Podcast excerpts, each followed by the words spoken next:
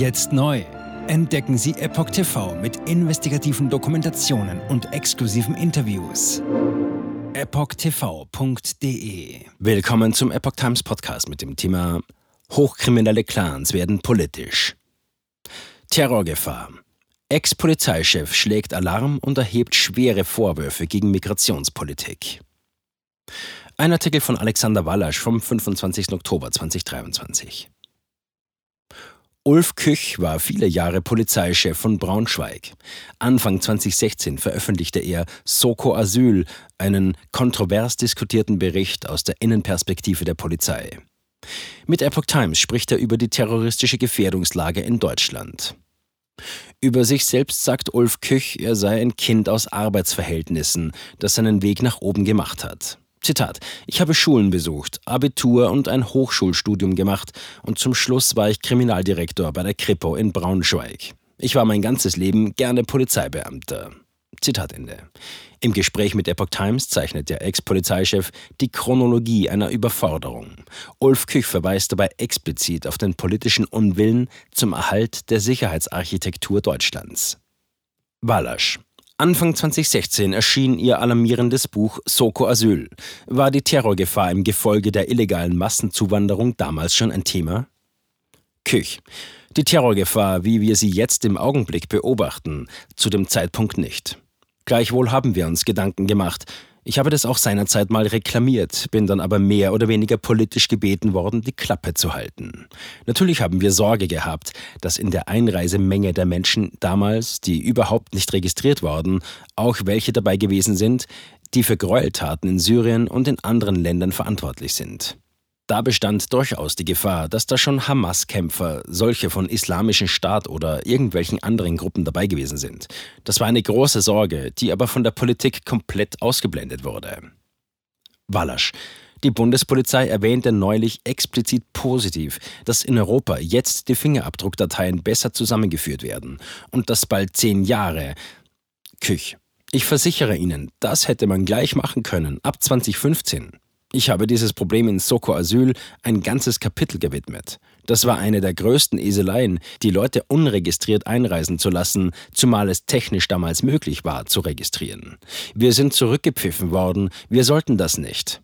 Dabei wäre es ganz einfach gewesen, jedem, der einreist, ganz egal wie er sich genannt hat, die Fingerabdrücke abzunehmen und ein digitales Foto zu machen. Beides hätte man problemlos in die Systeme einstellen können. Dann kann der Betreffende hinterher sonst etwas erzählen, wer er sei, es hätte ihm nichts genutzt. Fingerabdrücke und Foto hätten belegt, dass diese Person am so und so vielten über Kiefersfeld nach Deutschland eingereist ist. Aber das hat man nicht gewollt, das hat man politisch abgelehnt. Wir sind da abgemahnt worden. Ich musste damals sogar meine Sonderkommission umbenennen, die sollte nicht mehr Soko Asyl heißen. Walasch. Wer hat das nicht gewollt? Meinen Sie das niedersächsische Innenministerium? Küch. Ja, das Ministerium. Und es kam auch massive Kritik seinerzeit aus der grünen Fraktion im Niedersächsischen Landtag, die sofort aufjaulten, als wir das Wort Soko Asyl in den Mund nahmen und meinten, die Asylbewerber würden jetzt alle diskriminiert. Was natürlich Blödsinn war, weil es nur um die ging, die kriminell waren. Walasch. Wie muss man sich hier die Zusammenarbeit und Vernetzung der Polizei mit den Geheimdiensten vorstellen? Küch. Gar nicht. Zu dem Zeitpunkt ist da gar nichts gewesen. Der Staatsschutz hat im Trüben gefischt. Und ich bin der Auffassung, dass damals auch der Geheimdienst keine zielführenden Erkenntnisse hätte anbieten können. Wallasch. Hätte der Bundesnachrichtendienst nicht wissen können, was in Syrien oder in Afghanistan los ist, um ungefähr einzuschätzen, wer da kommt? Küch, das konnte der BKA aber sehr viel besser. Das Bundeskriminalamt hatte schon in den Jahren seit 2008 darauf hingewiesen, dass da ein massives Problem entsteht. Aber auf die wurde auch nicht gehört. Das ist einfach ignoriert worden. Es ist politisch ignoriert worden. Die Politik hat sich viel zu sehr in die Gewaltenteilung eingemischt, sprich in die Judikative und in die Exekutive. Da hatte sie aber eigentlich nichts zu suchen. Die Polizei, der Polizeiführer, repräsentiert Recht und Gesetz, und er ist Recht und Gesetz unterworfen. Und das ist bei der Justiz genauso. Da kann es nicht sein, dass ein Justizminister oder eine Innenministerin politische Weisungen erteilt. Wallasch. Aber ist die Polizei da nicht weisungsabhängig? Küch. Die Polizei ist sehr politisch geworden.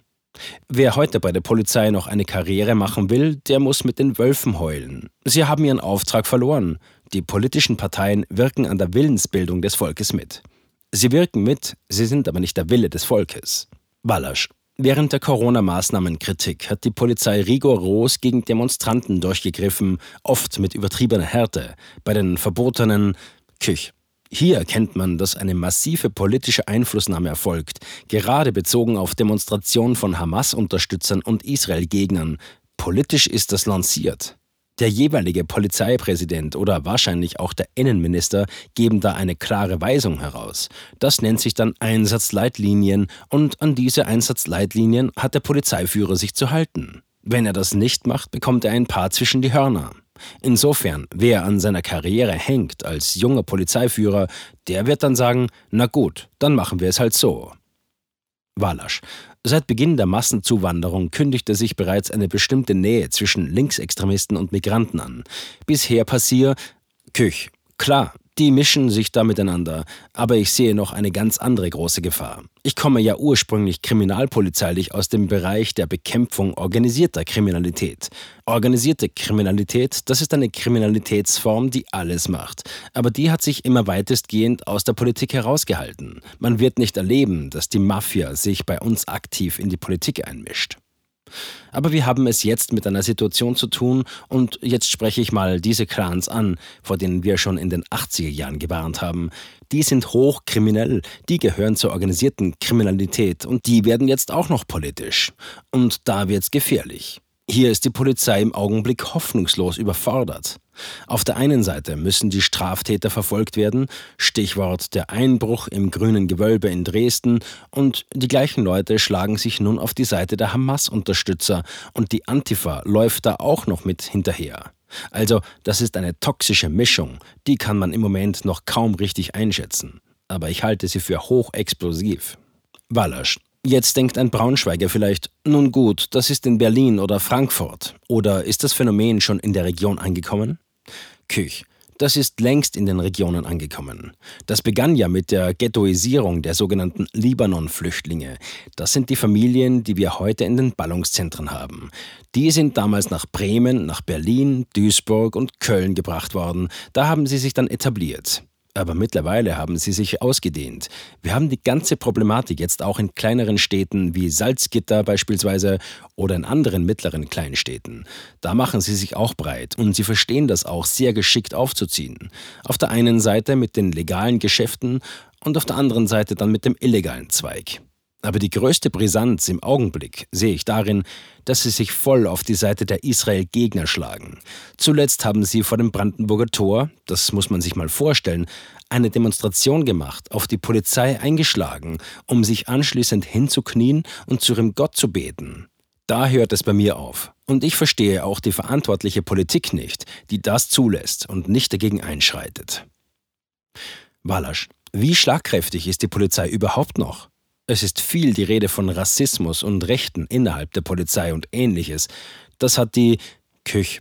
Wir brauchen dringend einen Paradigmenwechsel in der Politik. Und jetzt rede ich mal als jemand, der auf dem Land wohnt. Die Menschen hier erkennen überhaupt kein funktionierendes demokratisches System mehr.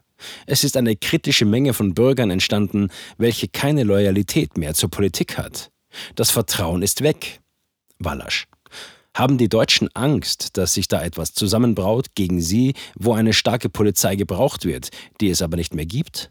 Küch. Ich kann bestätigen, dass einige mittlerweile bestimmte innerstädtische Bereiche meiden. Da sagen die Leute aus dem Dorf ganz klar, da gehen wir nicht hin, da fahren wir nicht mehr hin, das wollen wir nicht, das ist nicht mehr unseres, das passt uns hier nicht mehr. Und wenn wir dann in die Großstädte gehen, Berlin oder Duisburg, da müssen wir nicht drüber reden. Das sind doch ganze Stadtteile mit mehreren hunderttausenden Menschen mittlerweile vollkommen losgelöst und unterwerfen sich überhaupt nicht mehr dem deutschen Recht. Walasch. In ihrer Biografie ist zu lesen, Sie waren auch in Wolfenbüttel in der Polizeiführung tätig. Da gab es vor wenigen Tagen einen Großeinsatz mit über 50 Küch. Nein, das fangen wir nicht mehr ein, was wir in den letzten 20 Jahren hier verbockt haben. Ich habe auch gelesen, was da an Maßnahmen vorgeschlagen wurde seitens der Wolfenbütteler Stadtverwaltung. Ich halte das für schweren Unfug. Viele sind überhaupt nicht bereit, sich hier in unserem System zu integrieren. Sie sind überhaupt nicht bereit, unsere Rechte und unsere Gesetze anzuerkennen. Was soll ich denen denn anbieten? Walasch. Sind Sie nicht bereit dazu, weil wir es nicht einfordern?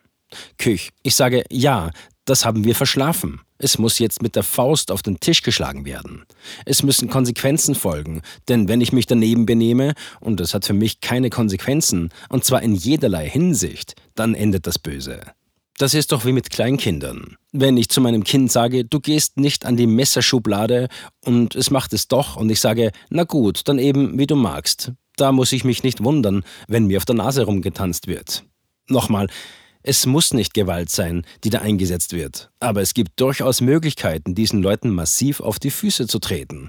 Und man muss auch darüber nachdenken, ob diese erschlichenen Staatsbürgerschaften, die da angeboten werden, nicht wieder aufgehoben werden, und dann müssen die ausgewiesen werden. Das muss man mal so deutlich sagen. Die Amerikaner machen das genau so. Walasch. Warum hat sich seit 2015 nichts geändert? Küch. Weil sich in der Politik nichts geändert hat. Man muss nur mal nach Berlin gucken. Wenn ich mir da diese Frau Faeser anschaue oder diese anderen Lichtgestalten der Politik, ob das eine Frau Baerbock ist, die mit ihrer feministischen Außenpolitik nicht einmal mehr in Liechtenstein empfangen wird, da müssen wir uns nicht wundern. Wir sind in Europa die Lachnummer. Die lachen sich kaputt über uns. Die sagen, was ist denn mit den Deutschen los? Sind die noch ganz dicht? Aber es gibt mittlerweile auch welche, die haben große Sorgen, was hier in Deutschland passiert. Wenn wir jetzt nicht als freiheitlich-demokratischer Staat mal auf den Tisch schlagen und auch mal durchaus unpopuläre Maßnahmen treffen, dann haben wir verloren. Dann kippt unser System. Dann kann ich nicht voraussagen, wo die Sache hingeht. Wir werden sicherlich kein islamischer Staat werden, aber es wird hier mit Sicherheit zu einer Art Aufruhr in den nächsten Jahren kommen, wenn da nicht politisch eine 180-Grad-Wende kommt. Wallasch, ist das, was wir hier seit 2015 erleben in Sachen Zuwanderung, politisch gewollt? Küch.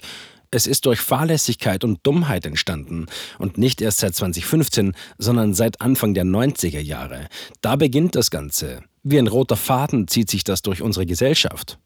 Und selbst Altkanzler Helmut Schmidt, der zu dem Zeitpunkt noch gelebt hat und x-mal interviewt worden ist, hat gesagt, es kann keine Identifizierung mit dem Islam in Deutschland geben. Schmidt hat sogar davor gewarnt und hat gesagt, man könne diese Kulturen nicht miteinander mischen. Ich bin viel in der Welt herumgekommen und ich muss leider sagen, die Religionen haben mehr Schaden als sonst etwas angerichtet. Der Islam hat im Grunde genommen das alte Ägypten zerstört, in dem alles ausradiert worden ist, was die Pharaonen geschaffen haben. Und über unsere Christen in Südamerika müssen wir gar nicht reden. Immer mit dem Kreuz oder mit Gott in der Hand andere Menschen zu drangsalieren, das kann auf Dauer nicht funktionieren. Aber es scheint offenbar das Rad der Geschichte zu sein. Wallasch, Danke für das Gespräch. Jetzt neu auf Epoch TV. Impfgeschichten, die Ihnen nie erzählt wurden.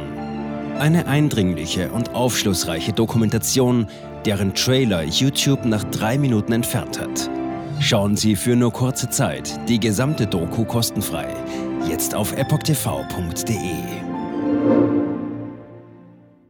Ich war geimpft worden.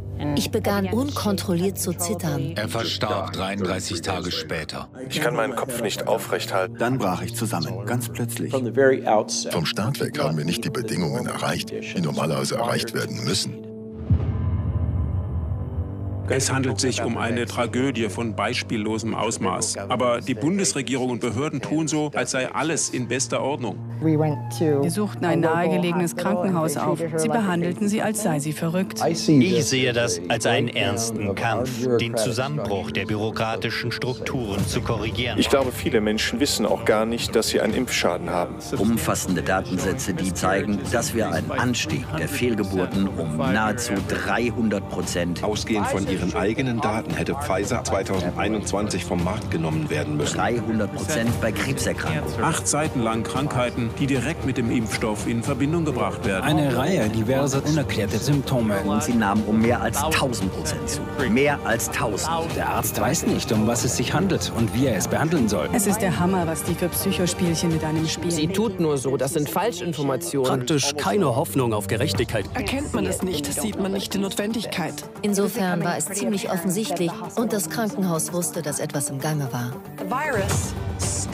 With every vaccinated person. In other words, you become a dead end to the virus. Vaccinated people do not carry the virus, don't get sick. Wie hätte ich ahnen sollen, dass es das letzte Gespräch mit meinem Sohn sein würde? Sie wissen bis ins kleinste Detail, was da vor sich geht. All das kennen sie.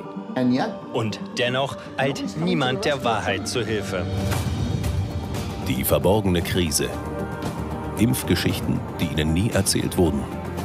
Eine Originaldokumentation von Epoch Times. Jetzt kostenfrei auf verborgenekrise.de ansehen. Aufgrund von Zensur ist diese bedeutende Dokumentation nicht über die sozialen Medien teilbar. Leiten Sie diesen Link an Freunde und Bekannte weiter und tragen Sie so die Botschaft dieser mutigen Menschen in die Welt.